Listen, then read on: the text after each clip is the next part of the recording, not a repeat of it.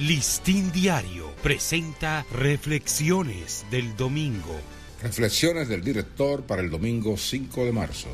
¿Qué tal amigos del Listín Diario? Estas son nuestras reflexiones. Con el asesino de Santo Domingo en sus horas de fuga. Era un asesino confeso de tomo y lomo y parecía enorgullecerse de eso. Como sicario militar formaba parte de un equipo de tareas sucias y en su récord registraba al menos 38 asesinatos de enemigos políticos del gobierno. Por imprevistos del destino, me tocó ser el periodista a quien le reveló el nombre del popular líder opositor al que le habían ordenado matar. Lo conocí dos horas después de haber desertado como oficial de la Fuerza Aérea, porque se negaba a cumplir la siniestra encomienda de ejecutar al principal opositor del régimen, José Francisco Peña Gómez, a finales de 1968. Se mostraba impaciente ante mí porque presentía que el servicio secreto pronto iría por él. Andaba con dos granadas fragmentarias y una pistola calibre 45 listo para repeler el arresto.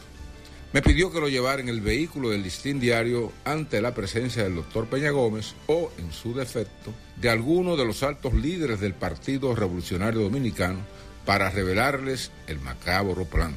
Sin medir los riesgos a que me exponía y comprometía al periódico, di algunas vueltas para llegar hasta las residencias de los doctores Milagros, Ortiz Bosch y Jotin Curi, que eran vecinos, a quienes les comuniqué que el desertor que se agazapaba en el vehículo estaba deseoso de denunciar algo importante. Ellos contactaron a doña Zaida Ginebra de Lobatón, esposa de don Máximo Lobatón Pitaluga, ambos de la gran confianza de Peña Gómez, y me autorizaron a llevarlo a su residencia. Recuerdo que al llegar, doña Zaida le exigió con su proverbial energía y valentía que le entregara la pistola y las granadas, o de lo contrario no le permitiría la entrada. Fue una noche febril.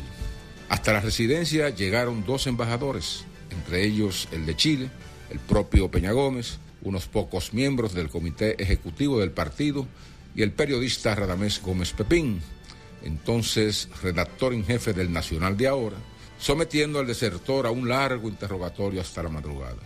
Su testimonio fue grabado y esa misma noche se tomó la decisión de organizar su asilo en la Embajada de México en las primeras horas del día siguiente, lo que se produjo sin mayores inconvenientes. El gobierno le concedió el asilo y viajó finalmente a Francia, donde vivió varios años. Al retornar al país, mucho tiempo después, siguió en lo suyo, como miembro de la inteligencia del ejército, hasta que en junio del 2004 cayó abatido a balazos en una avenida de Santiago.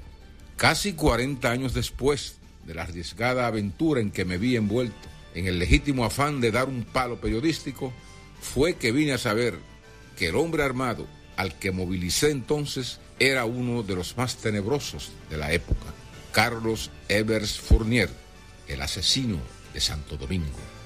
Listín Diario presentó Reflexiones del Domingo.